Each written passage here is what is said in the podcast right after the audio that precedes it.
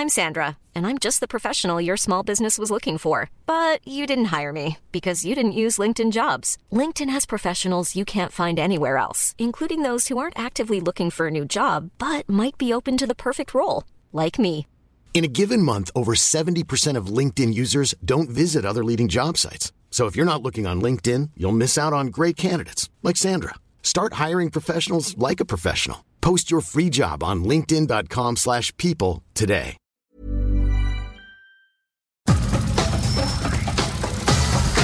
Nada más por convivir. Política, cultura y ocio. Con Juan Ignacio Zavala y Julio Patán. Aquí iniciamos.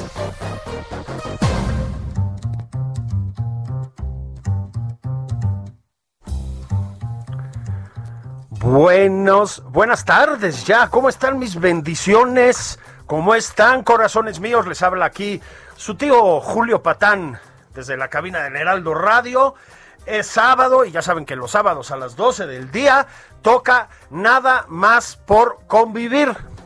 Yo normalmente, normalmente le pasaría en este momento la palabra al tío abuelo, Juan Ignacio Zavala, porque ya es mayor, pero el tío abuelo Juan Ignacio Zavala, pues decidió tomarse el día, así como la ven. Así que se va a perder, pues de una conversación muy movida, ¿no? Muy movida porque, uy, esta semana qué activos han estado. Que si van a darle una transformación radical al negocio del gas en el planeta Tierra con el gas bienestar, que ya lo echaron a andar. Que si siempre sí en el gabinete obradorista hay cambios que siempre sí te pueden correr, uy, uy, uy, o también puedes renunciar, por supuesto, o te pueden mover. Bueno, sigue el problema del COVID y siguen negando que hay un problema con el COVID. Ya nos vamos a semáforo amarillo aquí en la Ciudad de México. Pues no sé, ¿no? Ya ahorita lo comentamos, los números pues nomás no bajan y de hecho suben. Pero dicen que estamos increíble y que se pueden festejar las, las fiestas patrias, así como se festejaron los 500 años de la caída de Tenochtitlán, llamados 500 años de resistencia indígena. Eh, nuestros atletas paralímpicos, ahí sí, sin ironía de ningún tipo, espectaculares, como suelen estarlo, fantásticos, cosechando medallas. ¿Y el pan? El pan, el pan, fiel a esa tradición suya de meterse balazos en el pie, ¿no? Ya saben, que parece, que parece que vas a salir adelante, te disparas en el pie, ¿cómo no? Y apareces con Santi Abascal, Santi hijo ¿eh? de Vox, que de veras, de veras que es la ultraderecha española, firmando en conjunto, tomándose fotos padrísimas, en fin, semanita movida. Para comentarla, otro tío abuelo, mi camarada de armas, mi querido Alejandro Rosas, ¿cómo estás? Querido Julio, no, yo soy el sobrino nieto. sí, el, el, el, el, joven de el joven de esta camada. Si te parece, querido Rosas, vamos a empezar con bueno, a lo mejor tú tienes otra opinión, pero lo que yo calificaría el desfiguro del PAN, ¿no? A ver, te va, aquí lo dijimos y lo sostengo, bastante bien en la elección intermedia, dadas las circunstancias. Tu sí. coalición recupera no recupera, bueno, conquista la mitad de la Ciudad de México, le logra quitar la Cámara local al gobierno morenista, le pegan un revés a Claudia Sheinbaum y por lo tanto al presidente, hacen el ridículo desde el oficialismo con la última consulta, que no fue pues ni, ni la familia de, de Mario Delgado, ¿no? ¿Y qué hacen Alejandro Rosas?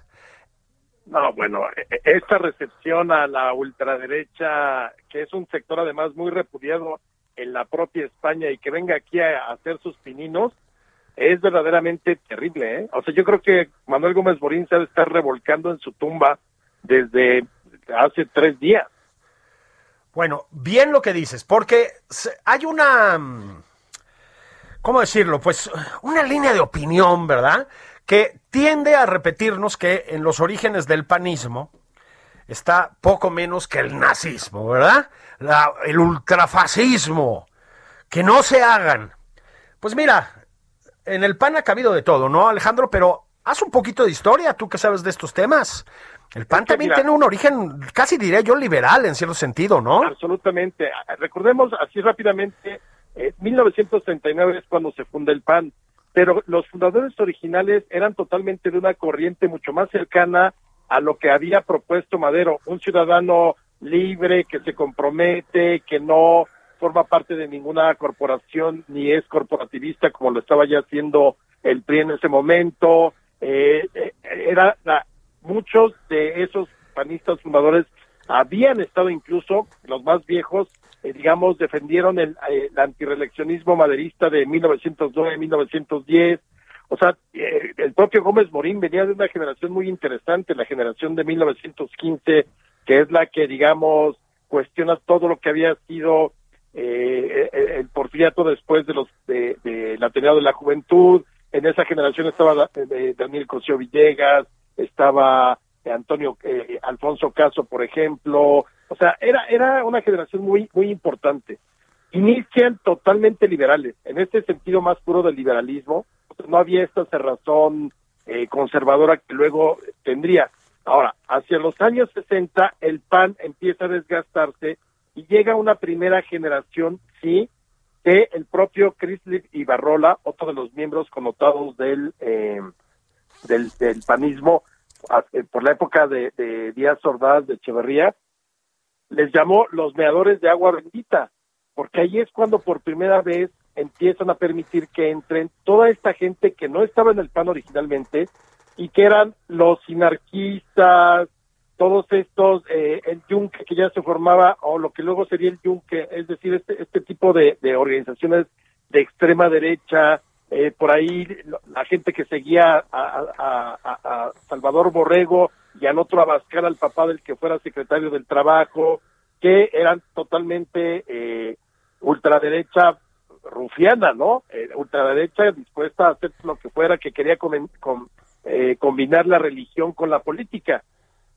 Y entonces ahí es donde se inserta ese conservadurismo atroz dentro del PAN, que finalmente es el que ha ido todavía eh, presente durante el final del siglo XX y principios del XXI hasta nuestros días. Hay una tercera ola que es, importante también porque creo que es la que ahora se ha ido deslindando. Los bárbaros del norte, ¿te acuerdas? Claro. Cuando estaba ya muy agotado el, el PAN allá por los ochentas, eh, con Pablo Emilio Madero, con toda esta generación, se le permitió la entrada a muchos empresarios, a los que les llamaron los bárbaros del norte, porque eran exactamente de Chihuahua, de Baja California, ahí estaba Fox, ahí estaba Barrio, Rufo, etcétera. Entonces, de pronto ya tenían un partido pues, que por un lado era muy pragmático, como lo fue para llegar al, en el 2000 a la presidencia, pero por otro lado seguía insistiendo en esta idea totalmente puritana, religiosa eh, y moralina, que es terrible en un partido que tendría que representar ciudadanos y no corrientes y de, digamos, o doctrinas religiosas o moralistas. Fíjate que está absolutamente de acuerdo. El PAN es un, un, partido muchísimo más complejo de lo que luego nos quieren pintar desde los eh, sectores eh, progresistas, ¿no? Eh, lo entiendo, también el tiroteo político es así. Ah, bueno, lo viste con Claudia Sheinbaum diciendo, ay, finalmente se evidenció el PAN, ¿no? Exactamente un grupo de tarados de, dentro del partido que, que se metieron en este problema y que, desde luego, dado el tiroteo político de hoy, pues metieron en el berenjenal al PAN. Pero pues, el PAN, como dices dijiste bien al principio, se dispara solo. Claro, es que se dispara solo. O sea, de veras, qué necesidad de, eh, pues de, de, de aparecer con semejantes personajes, ¿no? Cuando evidentemente de lo que se trata es de conquistar el centro del electorado, Rosas, ¿no? no, no, los, no los sectores radicales, porque además, mira, yo, yo voy a decir una cosa. Em, es verdad, es verdad que hay un eh, ejercicio de hipocresía dentro de, vamos a llamarlo, el morenismo en general, cuando se arrancan las vestiduras con estas cosas, ¿no? A ver, en primer lugar, la de ultraderecha mexicana, hasta donde yo recuerdo, ha encontrado bastante buen acomodo en la llamada cuarta transformación. O sea, ahí está el pez, es decir, son homofóbicos, cosa de la que acusan con razón a Bascal y su gente. Eh, ya sabes, evidentemente partidarios de o más bien al contrario, detractores del matrimonio igualitario, de la despenalización del aborto, de la de las drogas, son cristianos, es decir, tienen claramente una agenda de penetración de la, de la política por lo religioso. Desde luego, Manuel Espino, que luego el Fisgón y todos estos tontos se ponen ahí a darse golpes de pecho, pues Manuel Espino no estaba en la coalición del presidente López Obrador, querido Rosas. Todo, Claro. todo esto es cierto, ¿no? Dicho, dicho lo anterior, bueno, si quieres escuchamos eh, al señor Mario Delgado, que siempre tiene cosas inteligentísimas que, que decir. ¿Anda Mario Delgado por ahí, compañeros de la cabina? Sí, ahí viene, ahí viene Mario Delgado, lo vamos a escuchar. Te digo que se estaba también dando golpes de pecho, que es una cosa que se le, que se le suele dar. Dicho todo esto, Alejandro Rosas, ¿Qué necesidad del PAN de hacer estas tonterías? Pero no solo tonterías, Rosas. No aparezcas con impresentables, por el amor de Dios. Esa gente tiene hacia la migración, otro tema del que tenemos que hablar hoy, tiene hacia la migración una actitud repugnante en España. Otra vez tiene una agenda homofóbica. Otra vez se oponen a la despenalización de las drogas. Lo digo porque son causas progresistas nominalmente, ¿no? Es absolutamente lamentable, Rosas. ¿Qué hacen ahí? Pero, pero, pero, Julio, es lamentable porque no han entendido. Mira, yo creo que aquí hay un gran problema. Tenemos, por un lado, a un eh, grupo en el poder que es total y absolutamente dogmático y se está dogmatizando cada vez más porque obviamente ya hablaremos al ratito de, las, de los cambios en el gabinete, se está yendo la gente que, que podía tener un poco más de luz en términos de independencia, que tampoco lo ha mostrado nunca, pero se está quedando el círculo duro del de, eh, el morenismo. Sí. Pero por otro lado, llevamos 21 años eh, en este siglo, la alternancia con Fox, y ni el PAN ni el PRI han hecho la tarea de verdaderamente diagnosticar en qué la regaron, porque el que haya ganado en el 2018 a toda lid, digo en buena lid y a toda ley, Morena, tiene que ver con los malos resultados y la falta de visión con respecto a lo que es la ciudadanía y las necesidades de la sociedad mexicana, tanto de las dos administraciones del PAN como del PRI. O sea, eso es innegable.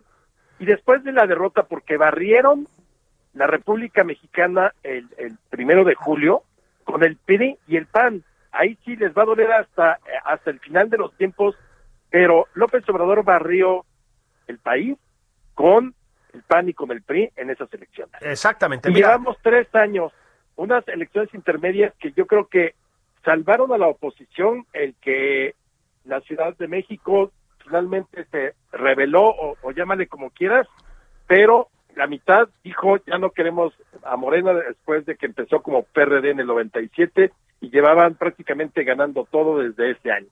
pues Entonces, aquí el problema es que somos, tenemos una ciudadanía que, que está muy combativa, que está muy comprometida, eh, que está muy aguerrida por momentos, muy iracunda también por momentos, pero la oposición sigue, la oposición política, que es la que puede llegar al poder, sigue brillando por su ausencia. Y si a eso le agregas que el PAN comete este tipo de tonterías, en- porque ¿qué le reporta, qué le reporta de beneficio?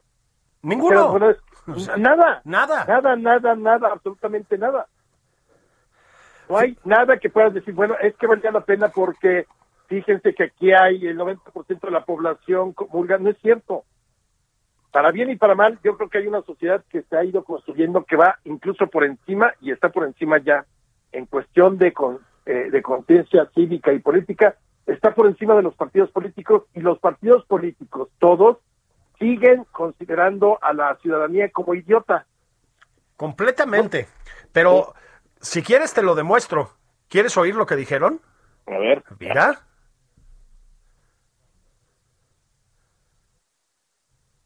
El partido no tiene nada que ver con esto, ni tampoco hay una alianza con absolutamente nadie.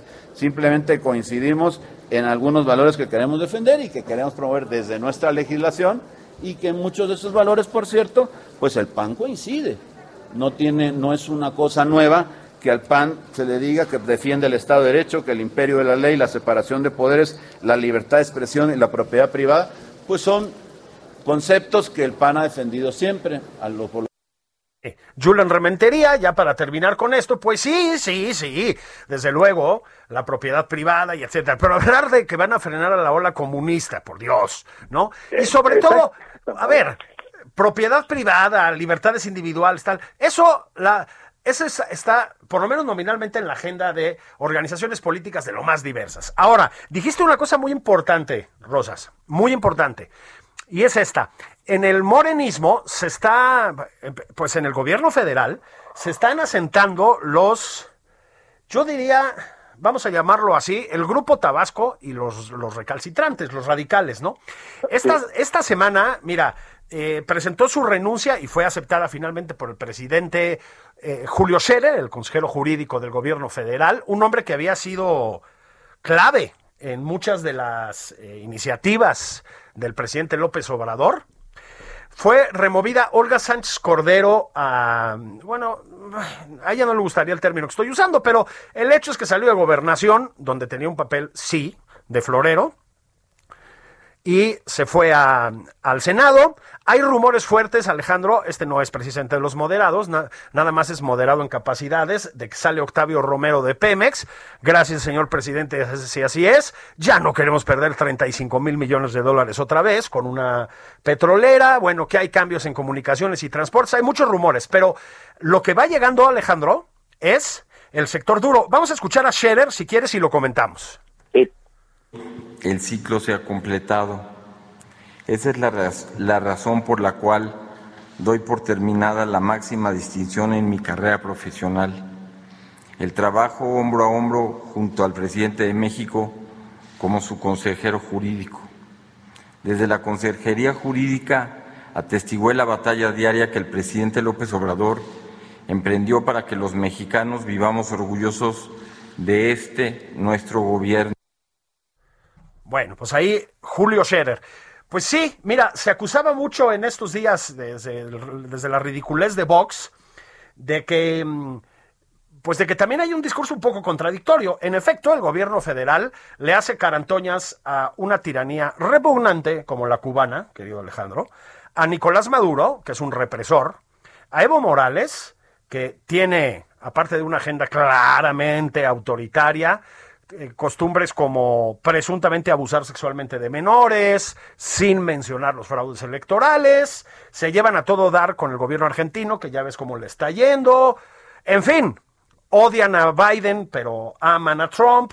Sí, están llegando los duros, Alejandro, pero están llegando los duros y se están aposentando en el gobierno. Mala, mala señal, ¿no? Mala señal porque yo lo que veo es que quizás ya están preparando la sucesión para el 24 y quieren cerrar filas. Y aquí yo el otro día citaba por ahí eh, eh, a, nuestro canciller, aguas, no se lo vayan a chamaquear de nuevo como lo hicieron en el 12, que, que no que prefirieron no competir para dejarle la candidatura a López Obrador. Y yo creo que le van a hacer de chivo los tamales porque él, al parecer, está muy confiado. Creo que es el último elemento que queda propiamente que podríamos decir no es de la línea dura y no viene de origen eh, siguiendo a López Obrador, porque recordemos que el canciller venía con la línea de Emanuel Camacho Solís y pues, desde, desde que fue eh, regente en la Ciudad de México en la época de Salinas de Gortari. Pero sí, mira, yo, yo, yo aquí tengo varias lecturas sobre esto que estamos viendo. Para empezar, eh, sí salen este tipo de elementos del gabinete dirán misa, pero para mí se, me hizo un inepto absoluto porque eh, si es el consejero de, eh, era el consejero jurídico o había de sopas o no sabe su no sabía su trabajo o el presidente nunca lo escuchó. Porque cuántas leyes o cuántas iniciativas eh, metió el presidente donde que, terminaron siendo controversia constitucional. Entre ellas por ejemplo la del la del poder judicial un consejero jurídico le dice, señor presidente, esto no lo puede hacer porque eh, va a violar la constitución, porque no está señalado así. Ah, que quiere el dinero que le acaba de dar el Fondo Monetario, eh, sí, el Fondo Monetario Internacional a México, señor presidente. Si usted lo solicita así, es anticonstitucional. ¿Dónde estaba el consejero jurídico? O sea, lo que oímos eh, en la despedida fue, yo creo que otro, otro, un grado máximo también de besamanos, el besamanos lo conocíamos en otras épocas una o dos veces al año. Aquí la 4T ha hecho del besamanos el deporte diario, eh, todos los días cotidianamente de todo. Sí, es la forma de gobernar, es el requisito para estar en el gobierno de la 4T, ¿no? O sea, pues saldrá muy satisfecho Sheriff, pero yo creo que fue un fracaso absoluto, o la otra es lo que creo que todos coincidimos. El presidente va solo. Él decide, quizá les permite hablar, pero ha de estar pensando en otras cosas cuando le hablan, porque tampoco la, la secretaria de Gobernación, ahora, el nuevo senadora, no dio una, no, no tuvo ese papel que siempre fue en la historia de México preponderante para un secretario de gobernación que tenía que ser el enlace, tenía que ser, eh, digamos, el operador político para resolver eh, problemas, para ganar mayorías, para hacer alianzas, nada. Entonces eh, ahora, ahora llegan aún los más incondicionales.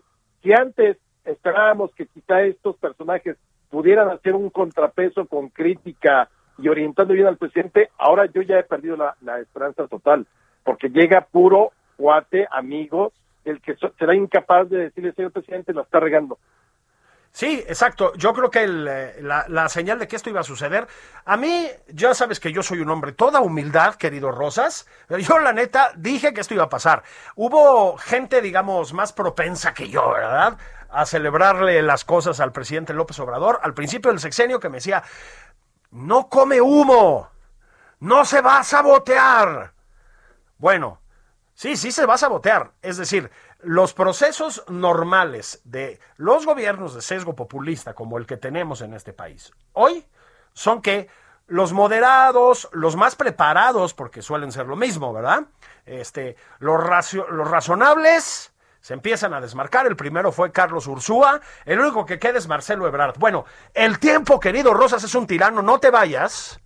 Vamos a pausa, que nuestros incontables anunciantes nos llenen de dinero y regresamos enseguida. No, no es bueno tanto dinero, no hay que ser aspiracionista. No, a nosotros no nos toca nada, hombre. no, no, no, no, no. No, no, no, yo me refería a nuestra vocación de enriquecer a la empresa, como debe ser. Ahí venimos. Perfecto, venga.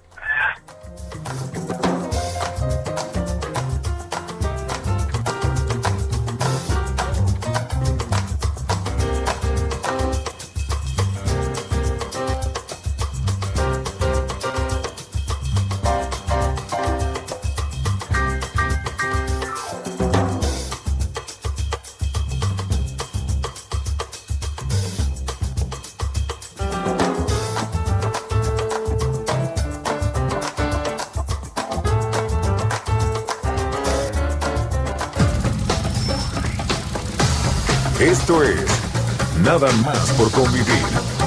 Una plática fuera de estereotipos. Con Juan Ignacio Zavala y Julio Patán.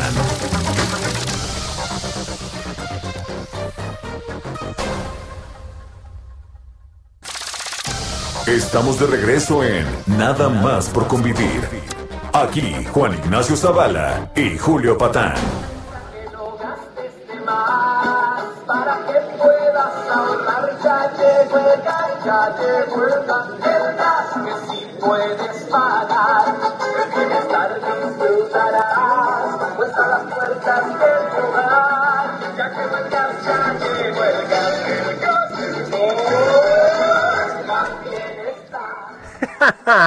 Queríamos darles otra vez la bienvenida a la segunda parte de nada más por convivir con este rolón de la 4T. Ah, ya volvió el señor presidente, ya ven que se conecta con nosotros. ¡Qué rolón! ¡Qué manera, qué manera de cuidar la investidura! ¡Chingao! ¿Qué tal esta semana, Alejandro Rosas? No solo esta canción extraordinaria, sino que aparece Octavio Romero, que, ya ves que tiene una personalidad arrasadora, ¿no? Es simpatiquísimo, expresivo, ¿no?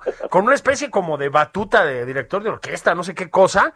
Y dos sujetos con overoles cargando tanques de gas bienestar en Palacio Nacional. Pero no somos populistas, ¿verdad? Eso es una maravilla. O sea, yo creo que eh, lo, increíble de, este sexenio es que tenemos un show diario. sí. no, no fue lo, increíble de todo es que no pueden hacer nada en serio. Todo tiene que, todo tienen que convertirlo más bien en un show, ¿no? Sí. entonces llega, a ver, perdón, muy bien, quieren hacer su gacela perfecto. Ya hemos pasado por eh, ese Estado que se encargó de, crear empresas o administrar empresas y las llevó a la quiebra, recordemos Echeverría, López Portillo, y, que engordaron el, el Estado, crecieron la burocracia y fue un fracaso.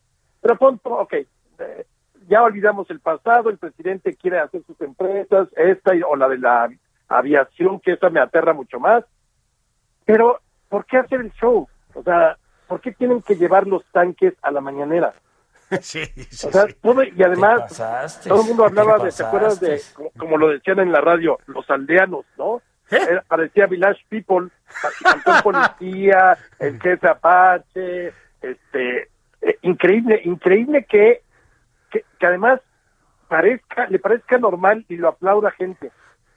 No des ideas con lo de los apaches y eso, porque ya ves que luego hay algunos personajes de la 4T están dispuestos a lo que sea, ¿no? ¿Qué tal que me disfrazan a los moneros de la jornada, mano, en el, en el siguiente, en la siguiente paella en Palacio Nacional? Es, es lamentable por todos lados, caray. A, a ver, ya sabe, Pemex, Pemex, que es la responsable de Gas Bienestar, pues, al área que, a la empresa que pertenece Gas, Gas Bienestar, pues, ya lo hemos dicho, 35 mil millones de dólares de pérdida. Hay que ser verdaderamente talentoso para conseguir que una petrolera tenga semejantes pérdidas. No, No las... está tan fácil. Ah, perdone, señor presidente, pero sí. A ver, ¿tenía pérdidas? No tenía ni mucho menos este tipo de pérdidas, Pemex, antes. No, no es nada más responsabilidad de la pandemia, esto ya pasaba antes.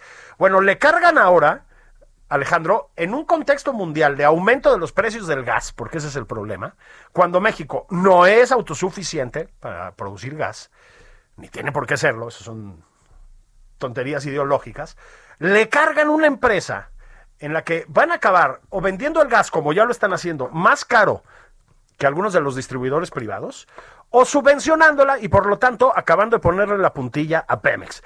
Es ridículo por todos lados. Ahora, ¿por qué? Es que, como bien dices, todo es un show, ¿no? Pero es un show pitero. Es decir, de verdad no hace falta. La canción es tontísima, ¿no? El, eh, la, la, mm, la- el performance con estos sujetos con overoles, con los tanques de gas en Palacio Nacional. Todo, todo malhechote, Alejandro Rosas. Es que, pero- pero, yo creo que lo que no hemos entendido es que no le habla a la clase media, no le habla al sector empresarial, le habla a lo que él llama o conoce o cree en su imaginario eh, y denomina como el pueblo bueno, ¿no? Sí, sí, sí, sí. El- Eso el sí cree- calienta, el- donde cree sí que poner una canción guapachosa y cargar un, un tanque de gas, además, contra todos lados, eh, evidentemente, me imagino que no estarían cargados o llenos. Bueno, no descartes Pero- nada, ¿eh? Ya, ya, sí, es cierto. Pero ya ese tipo de tanques de gas van de salida, ya las instalaciones son distintas exactamente para evitar que en un accidente pudiera pasar algo en las calles. Exactamente. Va Eh, contra toda la norma de seguridad, pero todo es un show absoluto. Entonces, eh, te digo, yo soy de la idea, Pemex no lo va a rescatar ni aunque bajara Jesucristo a administrarla. No, ya no, ese no. es un monstruo que, que hay que matarlo, refundarlo, buscar otras opciones. El petróleo mexicano sí, conserven su nacionalismo revolucionario si quieren, pero esa empresa tienen que buscar algo. E- Esta, envolverse en la bandera de ese falso, falso patrioterismo petrolero, eh, lo único que va a provocar es que se siga eh, eh, desangrando la economía en el sector petrolero. que ya vamos en ese camino, ¿no? Los, los resultados en el sector energético eh, han sido no, no malos, eh, lo que siguen, porque al mismo tiempo, Alejandro, están las pérdidas en la Comisión Federal de Electricidad, que también son épicas, épicas. Un saludo al licenciado Bartlett en cualquiera de sus 29 casas que se encuentre, ¿no? Este, épicas, pero además a punta de apagones, Alejandro Rosas, por todos lados, durante días, uno tras otro, siempre echando la culpa a los demás. Y Pemex, además, a bombazos e incendios. Se les quemó el mar, se les quemó una plataforma. ¿No te da miedito pensar que estas personas manejan Laguna Verde? No, claro. Híjole. Sí, Yo creo que se pauperizó la, la profesionalización eh, de la política mexicana.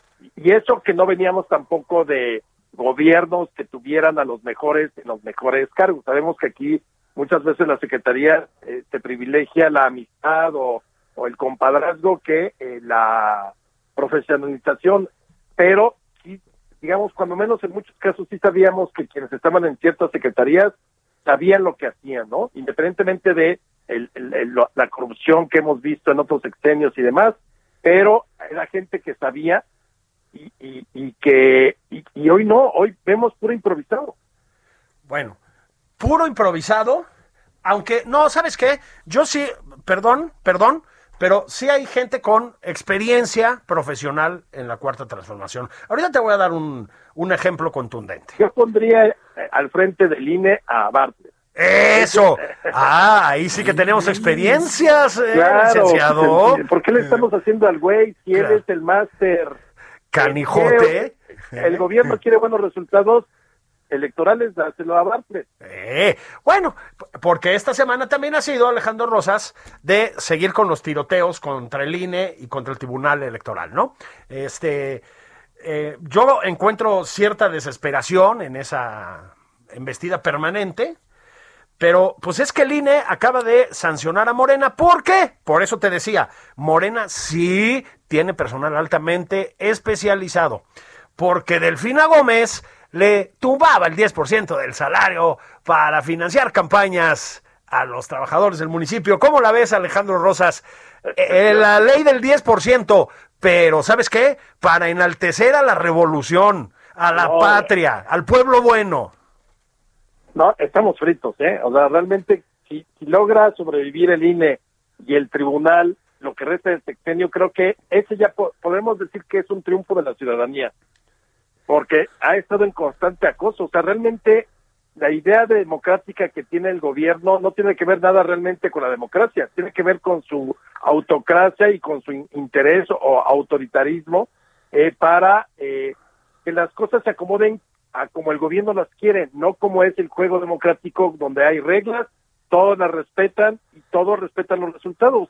Aquí no, aquí verdaderamente parece que enerva al presidente particularmente y desde luego a todo el séquito que haya cosas que vayan en contra, porque yo me imagino que cuando ganaron pensaron, ¿quién podría estar en contra de nosotros?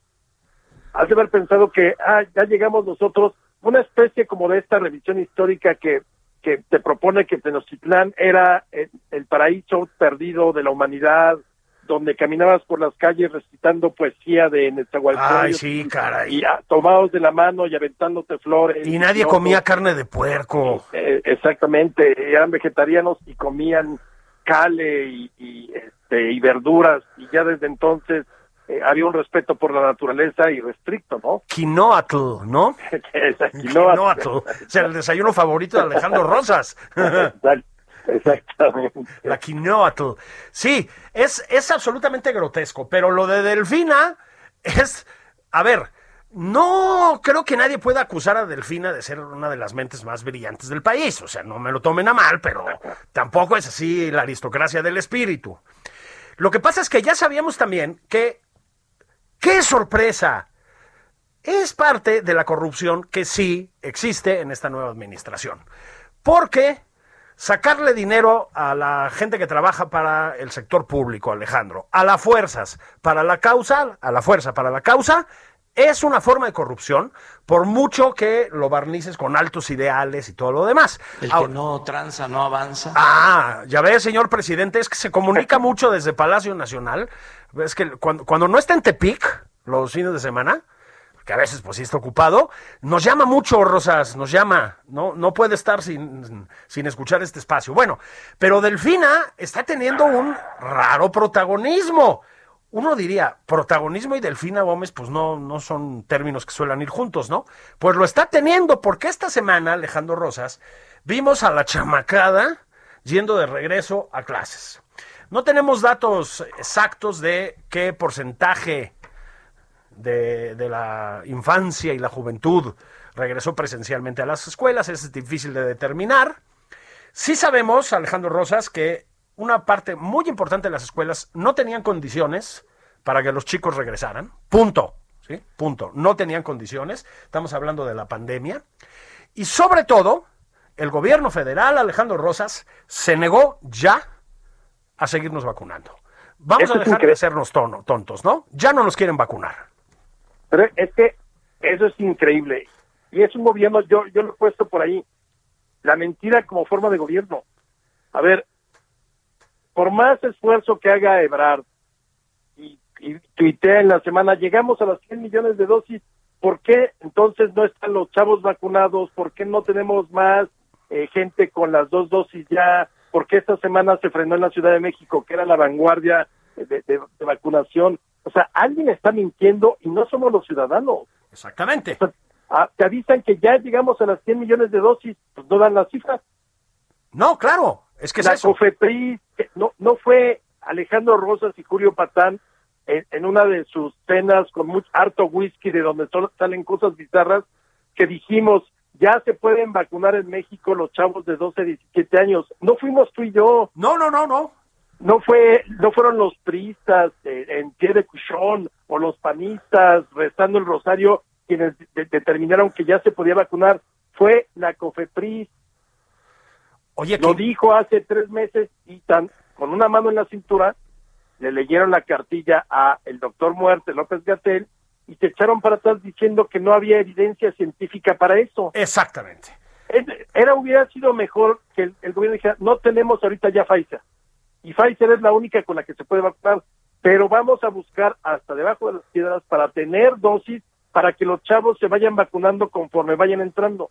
No, ya ya se eneció el presidente como lo hacen muchas otras cosas diciendo que no hay vacuna, no que no hay evidencia científica, que no es necesario, que son bien fortachones nuestros chamacos, solo le faltó reivindicar lo que nosotros pusimos en pandemia bizarra de que porque tienen el gen mexicano, Sí, sí. que sacaron por 500 abril del años de pasado. resistencia genética. Exacto, exacto. sí, Increíble. es increíble. Mira, es, pero es increíble y la Pero, verdad, pero, pero, pero, es- y más increíble que además ya vio conspiración porque hay 120 amparos de chavos que quieren vacunarse por distintas circunstancias y ya empezó a ver que es un- una tendencia, una corriente. Pues claro, Sí. yo si pudiera también vacunaba ahorita mismo a mi hija de 17. No, mira, es, es una locura. O sea, el, el resto del mundo está eh, vacunando y- chicos de 12 a 18 años e incluso empiezan a vacunar a más jóvenes. Eso fueron los cubanos, claro, ahí quién sabe qué te ponen, ¿no? Pero, este, y aquí, cuando, lo repito, ¿eh? Porque lo acabas de decir y lo repito. Cuando el doctor Muerte nos había dicho ya que Cofepris había aprobado la vacuna para los chicos, va para atrás. Nos dice con esa capacidad que tiene para la mentira que no, que no hay evidencia científica de que haga falta. Le dice al presidente que es que las farmacéuticas quieren hacer lana y mandan a los chicos del país, Alejandro Rosas, a las escuelas en tercera ola de contagios. Es, a ver, es, es verdaderamente criminal el procedimiento mental para llegar ahí. O sea, no estoy diciendo que ellos sean criminales, pero de verdad ese tipo de razonamientos no tienen madre, ¿no? O sea, es, es una locura. Pero aparte de eso, Alejandro Rosas, aparte de eso, ¿sí?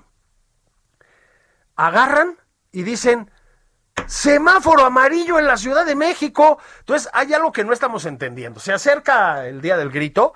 Ya ves que al presidente las fiestas cívicas les encan- le encantan, ¿no?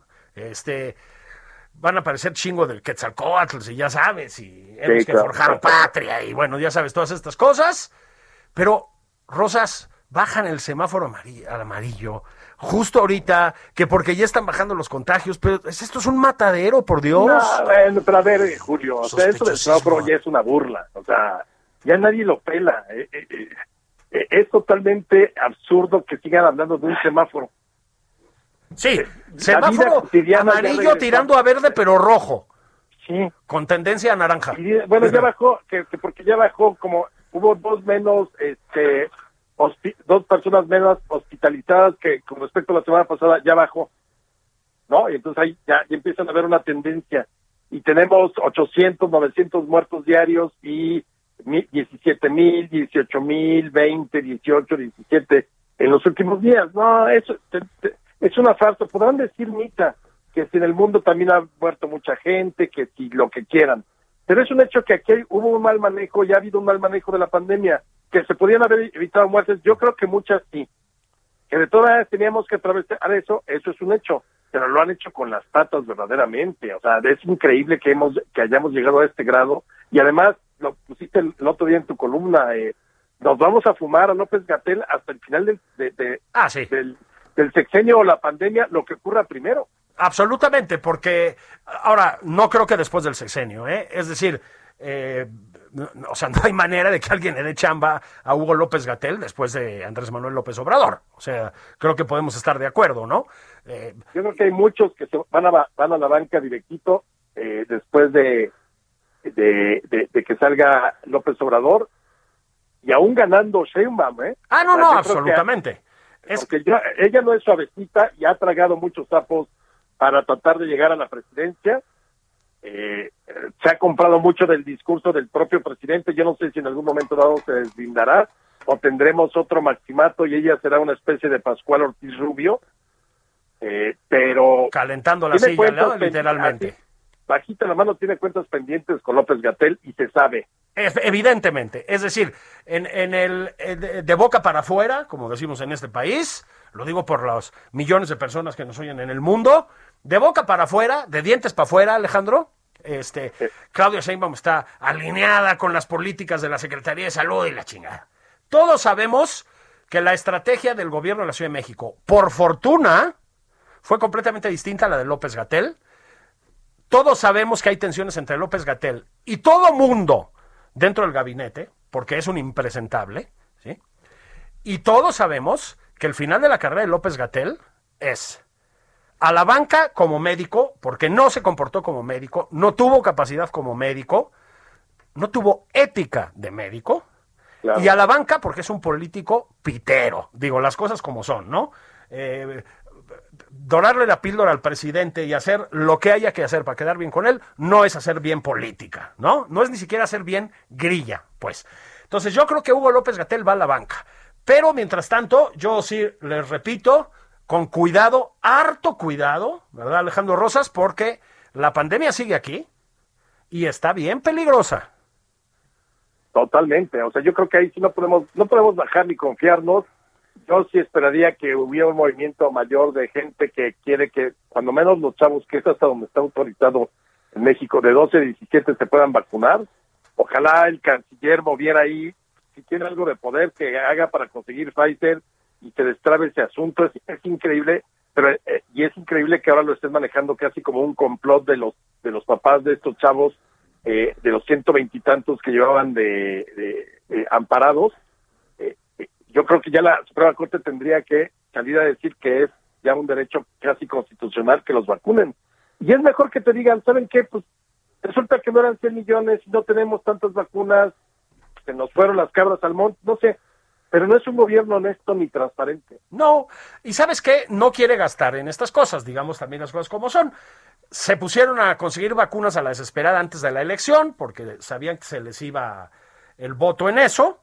Terminó la elección y es un hecho documentado que se ha ralentizado el ritmo de vacunación brutalmente. Te, te voy a leer un tuit que publicó hace un ratito Enrique Alfaro, el gobernador de Jalisco, y que dice así, Alejandro, no es broma, dice Enrique Alfaro, no se me olvidó poner más fotos. Este es el paquetote que nos mandó la federación para, según ellos, hacerle frente a la pandemia por COVID-19. Tres termómetros, 30 cajitas de cubrebocas, tres bidones de jabón, tres cubetas de sanitizante y tres cubetas de gel. Y añade Enrique Alfaro, muchas gracias, no se hubieran molestado. Yo creo que sí da para unas 13.000 escuelas y más de un millón y medio de niñas, niños y jóvenes. Esperemos que por su enorme compromiso con Jalisco el país no se haya quedado sin suministros sanitarios. Es inaudito. Eh, lo mismo pasa con el desabasto de medicamentos, Alejandro.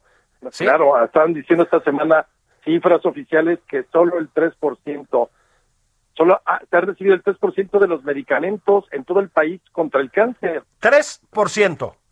3% de medicamentos oncológicos, niñas y niños que nos os- escuchan. Y al estado de Jalisco para enfrentar la pandemia, para un regreso seguro a clases, lo que el gobernador acaba de tuitear. Es una fotito donde aparecen ahí unos bidones ahí etiquetados malamente y etcétera. La pura verdad, Alejandro, es que este gobierno no quiere gastarse el dinero en nuestra salud. Punto. El INSABI es un es una catástrofe, ¿sí? Nada de que con el Seguro Popular estamos igual. No, no, no, no, no, no, no. No, no. 15 o 16 millones de personas han dejado de tener asistencia médica gracias a la cuarta transformación. y los niños no tienen medicamentos para el cáncer.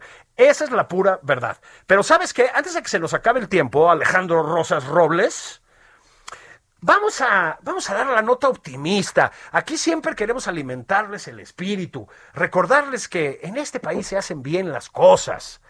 Nuestros atletas paralímpicos, y lo digo sin ninguna ironía, ¿qué tal ese, ese fenómeno?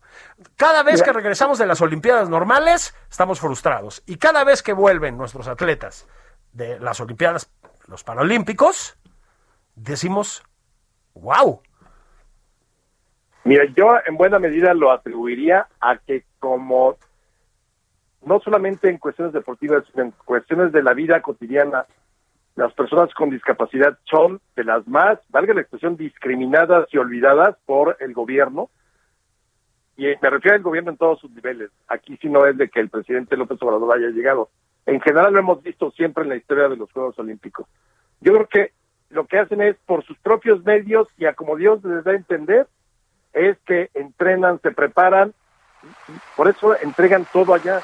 No está politizado, no está burocratizado, desgraciadamente. No tienen los recursos, tienen que buscar los recursos. Hay veces que, por ejemplo, un atleta paralímpico puede ir, pero necesita su cuidador que vaya con él. Pues hay veces que no hay el recurso para el cuidador, entonces el, el atleta paralímpico no puede ir. E, es, se la han jugado solos, hay que decirlo. Los, los atletas paralímpicos, yo creo que en, en el 90% de los casos se la juegan solos y lo logran solos. No, aquí no es de que, ah, qué lindo el gobierno que apoyó y absolutamente nada. Bueno, y la ayuda que tienen viene, adivinen, adivinen, adivinen, Alejandro Rosas del sector privado. Esa es la pura verdad. Porque esa es la otra, ¿eh? Tenemos una administración que se dedica pues a descalificar los esfuerzos empresariales, a entrar en tensión con los inversionistas privados, etcétera. Pero la pura verdad es que así como los hospitales, Alejandro, así como los hospitales privados, ¿sí? Fueron al llamado del gobierno, echaron la mano con el COVID, ¿eh? Así como hicieron eso y después no les vacunaron a su personal, así también hay gente de dinero privada en este país que ayuda a los atletas paralímpicos. Entonces, pues que luego nada más no se pongan el... Eh, que no se pongan el, la medalla que no les corresponde, ¿no? Por favorcito. Absolutamente. Es, increíble, es de aplaudirte. Hay un gran reconocimiento a, nuestros atletas paralímpicos, pero también al mismo tiempo, como ha sucedido en los últimos 70 años, es increíble que el gobierno tenga abandonado a las personas con discapacidad y Así es. Así en es. general. Y punto. Alejandro Rosas, muchísimas gracias. Abrazote de sábado. Ya vete por los caguamones, ya es la una de la tarde prácticamente. Ya, quebró el día, así que vamos. Eso. Me, Abrazo, me- querido. Primero muertos que sobrios. Abrazote, querido. Abrazos a todos, a todas, a todos. Esto fue Nada más por convivir. El espacio con política, cultura y ocio con Juan Ignacio Zavala y Julio Patán.